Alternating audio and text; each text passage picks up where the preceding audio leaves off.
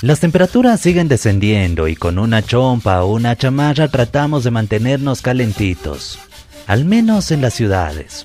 Pero la gente en la región andina de Cochabamba prácticamente no sufre tanto como nosotros, debido a que ellos tienen ponchos, pero no ponchos industriales, sino tejidos a mano, de esos que son pesados al momento de ponerse, pero que son muy buenos.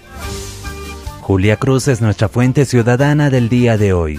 Ella es de Tapacarí, municipio que entre sus características e identidad tiene el tejido a mano en lana de oveja.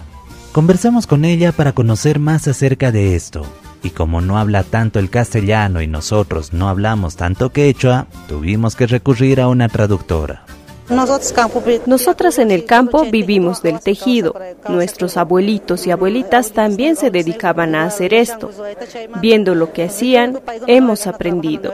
Y según eso ahora nosotras trabajamos. Conocimientos que se transmiten de generación en generación y que no se queda solamente en un poncho, sino que han ido diversificando en chulos, monederos, billeteras, llaveros y otros que no es nada fácil porque incluso, según el tipo de material o producto que vayan a realizar, tienen que teñir de manera natural la lana. Es difícil para hacer todo ese trabajo, ese hay que teñir ese con hierbas naturales, te, te, teñimos esos colores. Después hacemos, pero tiempo, sí, tardamos siempre en hacer. Es difícil, nomás ese cholos también con mano hagamos, pero sí, tardamos. O, sea, ¿cómo utilizan las hierbas para darle color? Ese, se, recogemos esas hierbas, ese campo tiene todo este hierbas naturales. ¿Como cuáles, por ejemplo? Sí, naturales hierbas, tiene molles, ese, olas, ninco, hay veces, es esas, esos juntamos, chay, van preparado. Este teñido natural no es como comprar una pintura y darle una pasada. Tiene su proceso. Hacemos servir largo rato, después ponemos los juñis y recién se tiñe.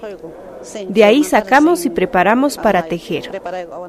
Y es que en Tapacari no va a encontrar un solo tipo de poncho, sino dos formas diferentes. Ese ponchos naturales, es Caigonaga tiene lana, no es diferente. De lana. Estos vienen con lana, estos ponchos son hechos naturalmente. Este otro no, son de lana. Para que pueda entender mejor esta parte, hay un poncho cuya lana es poco más delgada. En esta se utiliza la hierba natural para poder teñirla, y sus colores son un poco más oscuros. El otro poncho es más pesado ya que es pura lana y más gruesa, con colores que resaltan más. Puede imaginarse más o menos los precios. Cualquiera se vende nomás, según a lo que les gusta. Se llevan nomás. ¿Y cuánto llegan a costar, por ejemplo? Esas cholitas cuestan 90, 100, así cuestan, estas bolsitas cuestan 160, estos chalones también cuestan 250, así. ¿Un poncho? Un poncho cuesta casi, mm, casi 1.500 o 2.000, así sí cuesta. ¿Por qué se hace más caro? Ese más, más entra ashka lana yagun. Ashka lana yagun más difícil hacer también. El poncho teñido tiene un costo más o menos de 600 bolivianos y el que es de 100% lana pura entre 2.000 hasta 3.000 bolivianos. Para la Fuente Ciudadana, Iván Camacho de Radio Canchaparlaspa, Herbol Cochabamba.